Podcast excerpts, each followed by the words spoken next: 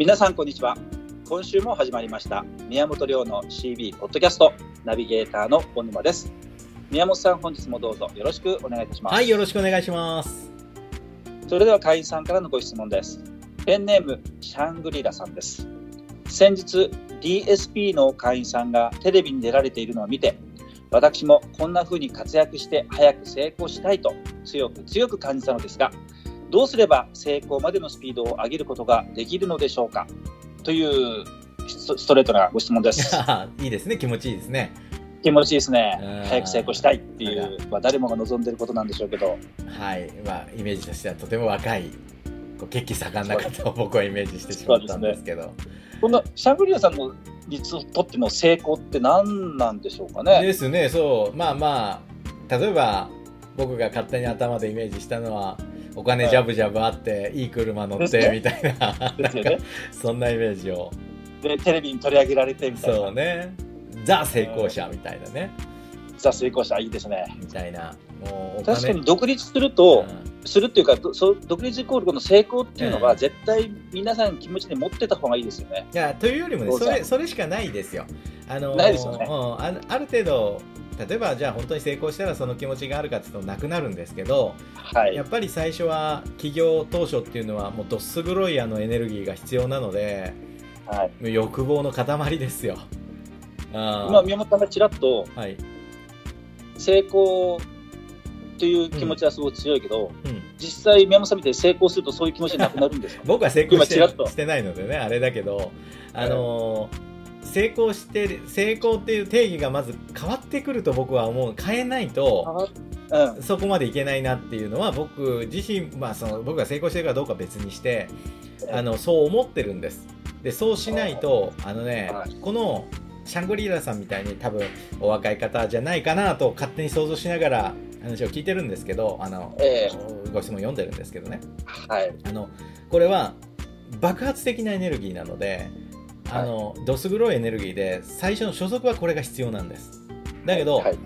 あのよく聞きません？起業家の昔話を聞くとえ一度は絶対に従業員に裏切られてたりお客さんに裏切られてたり詐欺にあったりしてるでしょ？えあります。してます。あれなんなんでみんなね申し合わせたのに必ずそこ通ってくるんですよ。うんなんですかね。なんでかっていうと僕ねこれが原因だと思うんです最初のどす黒いエネルギーを持ち続けてるからそれを捨てなきゃいけないよっていう合図。ああそのイベントでね上手にそれを手放せると僕次のとこに行けたなと思ってるんですよ。一つ階段を上るというか。そう最初はねこの起業家一人いればビジネス立ち上がっちゃうんです。誰で、はい。もういらないですよ。別に人の協力とか、そうですね。うんあの仲間の力とかいらないんですよ。で、はいそれ調子に乗るんですよ企業家ってガンガンいくから、自分の力でどんどん成功していくから、成功って、はい。ねそんなレベルじゃないですけど、まあ、うまくいっていくわけですよ、ああ俺の天下だと思ってここで一回足すくわれるわけですね、い、やそれを支えてきた仲間がもういい加減限界になってくるわけですよ。もう限界だはいみたいな、で、まあ、裏切るっていう形。企業から見たらそう裏切られたように見えますけど、はい。仲間から見たら当然の仕打ちなんですよねらあ人なんてついてこねえよあんなことやってたらっていうのをやるわけですよ。で運が悪いことにはい。その初速に使った爆発的なエネルギーをここではい。手放せたら次に行って綺麗な経営者になっていくわけですよ、よく、うん、あの10年後20年後の花が咲いて、まあ、芸能人も含めてそうですけども、はい。あの時に挫折がこういうとこあったから今の自分がいるってよく話聞くんですよね、はいであのまんまストレートにボーンと12年で売れたらはい。今の自分はいないってよく言いますけど、はい。そういうことなんでしょうかねやっぱね。だからねあの起業家って2つのエネルギー絶対いるんですよ。あのそれこそ善と悪みたいな、ね、白と黒みたいなエネルギーがいて、はい。なんでかっていうとそういうリスクのめちゃくちゃ多い世界じゃないですか起業家なんて、ね。ほとんど失敗するんですから。うん。それこそ芸能界とかね芸能の世界も。多分そうだと思います、ほとんど失敗する。99%失敗するの分かっててそこに飛び込むためには、どす黒いエネルギーじゃないですよ。まずそこに入っていけないんですよ。はい。欲がないと。俺はやってやるぜって金持ちになってねいい女はべらせて、い、い車乗って、えーやってやるぜみたいなやつじゃないといかないわけですよ、ですよね、はい。だからこれは絶対に必要な才能なんですどす黒い欲の塊っていうのは、はい。僕はもう起業家にとっては絶対に必要で最初からね、あの社会企業みたいな NPO みたいな人たちいますけど、いやえ僕え正直ね信用しないんですよそういう人たち。はい。はい。だってそうでしょ。あの周りどす黒い肉食ばっかりですよ。そうですね。好きあらば食ってやるっていうやつらの世界ですよ、はい。そんなとこにガゼルみたいな 装飾が来たら一発でやられちゃいますよそうですね。だからそのリスクのある世界に飛び込んでその中で試行錯誤して生き残るってなったら、まあ、少々汚いこともやんなきゃいけないし、はい。ね、企業当社ってみんなね言えないことばっかりやってるわけじゃないですか はい。はい。結構やばいこともやってたりとかね。はい。でまあ、当然法律を犯しちゃいけないですけどだけど、ええもう本当ギリギリのとこ狙っていかないと生きていけないからはい。やるわけでしょで、はいそれはね必要な才能ところがそれが終わってるのにもう生き残ってるのにまだどす黒いエネルギーを使って、さらに前進ってやっていくと今度はね世の中って面白いもんでその通行手形じゃその次の世界入っていけないんですよ。その免許じゃダメなんですよ。免許変えないとダメなんですよ。通行。証がねあこれダメですってまた 振り出しに戻るやられ。僕それがね、はい。人の裏切りだったりはい。あの免許が変わってるのに古い免許でそこを通ろうとするから、通してもらえないんじゃないかなって。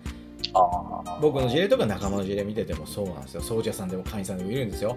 まあこの人は真っ黒だなっていう人いるんですけど、はい。面白いからみ、ね、そのやっていくんですよ。でいやそれじゃ通らないって仲間から絶対違反違反来るよ、い、やでも俺いけるんすよ。みたいなね、はい。うん、ちょっとやんちゃやってるような人たちですよはい。けるん。ですよつって言ってね、まあ、見事に従業員いなくなるっていうのはねほら言ったでしょうんみたいなこと起こるんですね。はい。な。ので、まあ、絶対に必要な才能両方必要だけど切り替えが必要だと、うんうんねうん。で起業家なんて成功した人の話聞いたら最初から綺麗だったみたいな言い方するけど嘘だろと僕思います、絶対嘘だよって。はい。ねあの世に名高い人たちいっぱいいるじゃないですかはい。ね、影絵の神様みたいな人言われてる人もいますし、はい。日本の高度経済経済成長を作ったみたいな人たちいますけど、はい。やってることはほとんどチンピラですからね。若い頃。話聞くと。もうほとんどヤクザですよやってることはありねますね。だけど成功しちゃうと忘れるんですよ成功者ってなんと、はい。昔そんなことやってたっていうのを忘れるんですよ、はい。最初から自分は綺麗だった。だからそれ信用しちゃいけないので、このシャングリラさんみたいにもっと早く成功したい、もっとうまくいきたいっていうのは、うん。とてもとてもいいエネルギーだと思うのでね、まあ、それが、はい。まだねこれからの人だったらいいですけど、これがもう経営やって20年っていう人がこんな感じで言ってたら僕はちょっと危ないよって言うんですけどね。だけど、はい。まあすごくいい勢いがあって面はい。白いなとでその成功を望むっていうのはとても大事だと思うんはいですけど、今日のアドバイスとちょっと違って、はい。あのとはいえやっぱりいつかは手放さなきゃいけないテレはい。ビに出て派手にやるんだみたいなねはい。だけどテレビに出出出るとね分かる分かるっていうか、テレビに出る掃除屋さんの裏側を僕はそれを仕掛けてる方なので分かることなんですけど、はい。あの画面に出たのってはい。全然違うんだよっていうねうん。うん。はい。はい。テレビに出ると綺麗にしてもらったりねなんかすごいことやってるように見えますけど例えばね、はい。これある会員さんでテレビに出ると、そういうオファーがあったとテレビ局から出てくれと、はい。で掃除屋のねこだわりを伝えたいんだはい。とでこだわって職人として掃除をやってる姿を撮りたいんだって、はい。でいうオファーがあったんですよ。でああいいですよと、で普段やってる仕事をね撮らせると違うと、はい。そういうんじゃないんだって言われてね。え何やったかっていうと、こうかんはい。大阪の方だったんだけどね。えはい。あのお好み焼きの鉄板を磨いてる姿を撮りたいんだって。そのレンジフードとかねお好み焼きの鉄板こうやって磨くんだって、普段そんなこと一回もやったことない掃除屋さんがテレビカメラの前でそんなことやらされるんですよでなるほど。はい。俺のこだわりなんだみたいなこうやってこだわってね、鉄板を磨いてるんだみたいな、そんな仕事掃除は普段ないのにテレビではやらされるみたいなね、えだからテレビってマスコミそうですけど虚飾を映されるのでこれねーはい。あのテレビに出るのはいいんだけど出て仕事を取るのはいいんだけど注意してねっていうのは何かっていうとあの、はい。イメージでお客さん来るからねって、うん。でああ、なるほど。行くと違うんですよ。はい。いやこの掃除じゃないって言われたりとか、なるほど。あなたテレビと違うって言われたりとかね。本当にするんですよこれ。なのであのすごく早く成功したいと僕も思ってました、もう明日成功したいと思いながらはい。やってました。だけどうん。これねある程度その経営者としてその時間を重ねてきて感じる感じた少ない気づきの中の一つをシャングリーラさんにプレゼントするとしたらね、おはい。成功の速度はできるだけ遅い方がいいって僕は思います。お。この遅いっていうのは、いわゆるいろんな、なんていうんですか、そういう障害というか、うんものが起こるというのも含めて遅い方がいいというそうあ。の単純にはい成功するまでの時間が長かった人ほど息が長いです商売なるほど。はい。当然そこで必要なものをトレーニングされてるし、はい。えー当然我慢もできるようになるしはいで必要以上に自分の身の丈に合ってない成功を望まなくなってくるので、はい無理のない経営ができるんですようん。はい。当然、はい。バカでかい成功するにしてもできるだけそのタイミングは遅い方がいいと思ってます、うんうんうんうん。で僕がラッキーだったの僕自身は自分僕のことをラッキーだと思ってるんですよ、まあ、皆さんはいどうでもいいことでしょうけど、僕はすごく自分のことラッキーだと思ってて、なんでかっていうとはい。ある程度形になるまでめちゃくちゃ時間がかかった、おお。あの掃除屋やってて何度も何度も会社潰しかけて、はい。もうはい。経営が下手なんですよ。とにかく。で、うんうん。あのマーケティングの力だけでなんとか持たせてたところが、はい。今あの時代のことを振り返って感じるのは何かっていうと必要なトレーニングをちゃんと受けてたんだなっていうこと。うん。でなんとかまあ40代ですけど経営の年数はとても長くて、みんなに言えないくらい、まだそんなことやってんのって思うくらい長いんですよ僕経営者とはいしてはね、はい。はい。もう大成功して悠々自適な生活を送っていかなきゃいけないくらいの年数経営者やってるんですけど、はい。まだ現場でしっかり働いてるとだからよっぽど下手なんだと思ってほしいんですけどでも僕ラッキーだったのはここに来るまですごい時間かけたからよかったなっていうのは、ああ、なるほどね。あのよく言うでしょエスカーブ理論ってね導入期成長期衰退期っていうのがあっていますね。はい。えーでは導入期と成長期と衰退期この 3, 3つの期間は必ずイコールになるっていうのはねはい。もうまさにその通りだと、もうん。う急にドカンといくとドカンとなくなるとはい。でのんびりのんびり行き過ぎると人生も終わるとだからはい。60くらいでちょうどこういい感じでリタイアしたいなと例えば思ったらそれを3等分するんですよ今日からあ、なるほど。はい。これが一番簡単なあの成長のスピードの出し方ですよ50歳で引退したいなと思った、で自分が今はい30歳だと。えーはいっていうことはこの、ね、30から50歳の間の20年を3つで割ればいいんですよはい。が7年ずつくらいかなってだからはい7年は辛抱だなとではい7年はその辛抱を乗り越えたら7年成長するんだなと。はい。急成長するんだな。7年はうわうわ言ってられんだなと。で7はい。年が過ぎたら、あここからもう何やっても伸びなくなるんだなと。うん。うんだからこの今ね掃除屋で成功したいと思ったら掃除屋でこの3年割っちゃうんですよ。で掃除屋で終わりたくないと思ったら、うん。掃除屋やって次もう一個何回商売やりたいと思ったらはい。30から50の間をまず2で割るんですよ。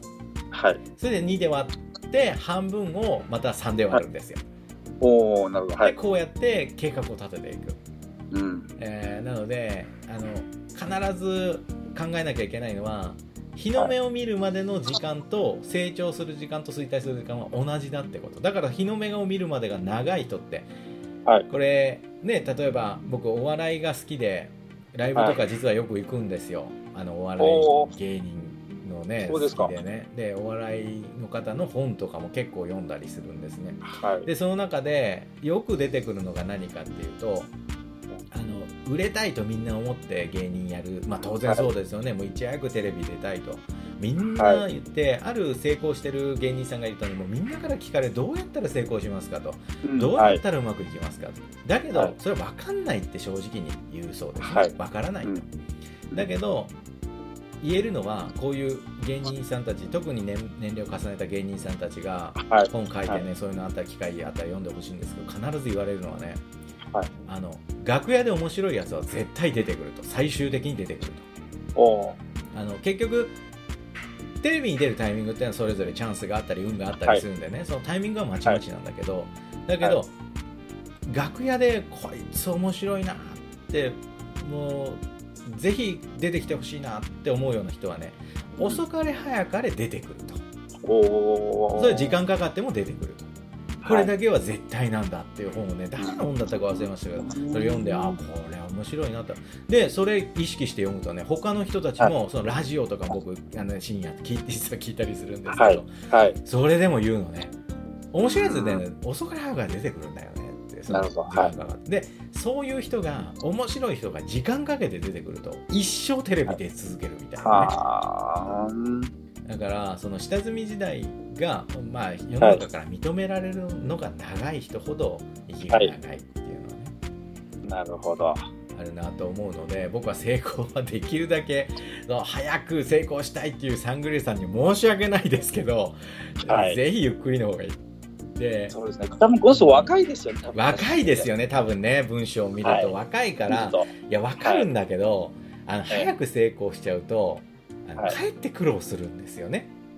ね。ちゃんとトレーニング積んでないからはい。あのえらい失敗するんですよ、はい。うん。だから、まあ、成功はできるだけ遅い方がいいゆっくりやった方が息が長いっていうのを考えて、でこれねあの一つの例として、まあ、身近な例としてですね、あのえ飲食店で面白い対比があるんですけど、はい。あのいきなりステーキっていうお店ありますね。ねありますよね。ではもう一個ココイチ。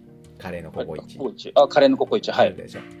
あのどっちともまあ全国区ですね、はい。でどちらともまあ飲食街では勝ち組って呼ばれてるはい。うんですね。いきなりステーキはまあ最近の勝ち組。ココイチは昔からの勝ち組。みたいな感じではい。期待されること多いと思うんですけど。ところがはい。このいきなりステーキ最近めちゃくちゃ調子悪いですよね。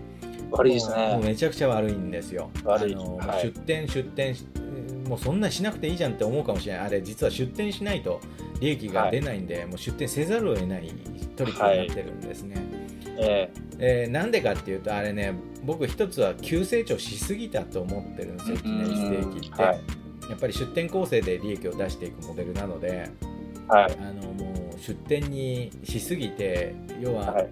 僕ねお肉好きなんでいきなりステーキ行ったりするんですけどはい。まあほとんどのお店全国行くんですけどねほとんどのお店接客が非常に悪い、あうんもうとにかく悪いんですね、お肉切ってる人の不愛想さでいうといきなりステーキ天下一品ですよ。わかりわかりますわかります。あれひどいんですよね。はいはい。で結局あれいや接客しなくてもマスコミの力で伸びたんですよ、い、きなりステーキ。って、え。マスコミ戦略でね、もうガンガン出ていった、でえはい。飛ぶ鳥はい。落とす勢いで伸びていった。だからねはい。接客の必要性に気づく前に会社が大きくなりすぎたんですねじゃあもう今大きくなりすぎた会社で接客力上げようと思ったら莫大なお金かかるんでもう手つけられなくなってるんですよ。どはいはいはい。なのでもうおそらく僕いきなりステーキは手詰まりだと思います。よっぽどここから V 字回復って難しいと思いますじゃあそれに対比するココイチカレーのココイチもうはい全国どこでもあるんで、あの僕は田舎で貧乏の生まれなんでよく言われるのは、何食ってもうまいって言うねってよく言われるんですけど、もうココイチ食ってもうまいうまいと、はい。あの出張に行ってるのにそのご当地のもの食べずにココイチ食ってるみたいなね、えーそんな感じなんですけど。えええあのココイチ僕はねもう本当に掃除屋が尊敬すべき参考とすべきモデルだと思います、えはい。ココイチってなんであれだけ大きくなったかっていうと実はいきなりステーキと逆で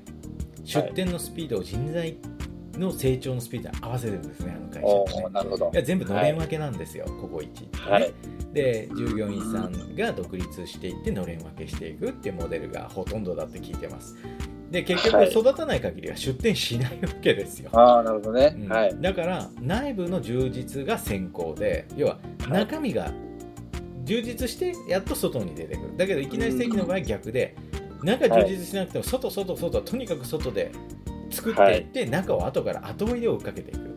はい。でどっちが結果って何がいいとか悪いじゃなくてどっちが結果的に生き残って息の長いビジネスやってるかというか圧倒的にココイチなわけですよ。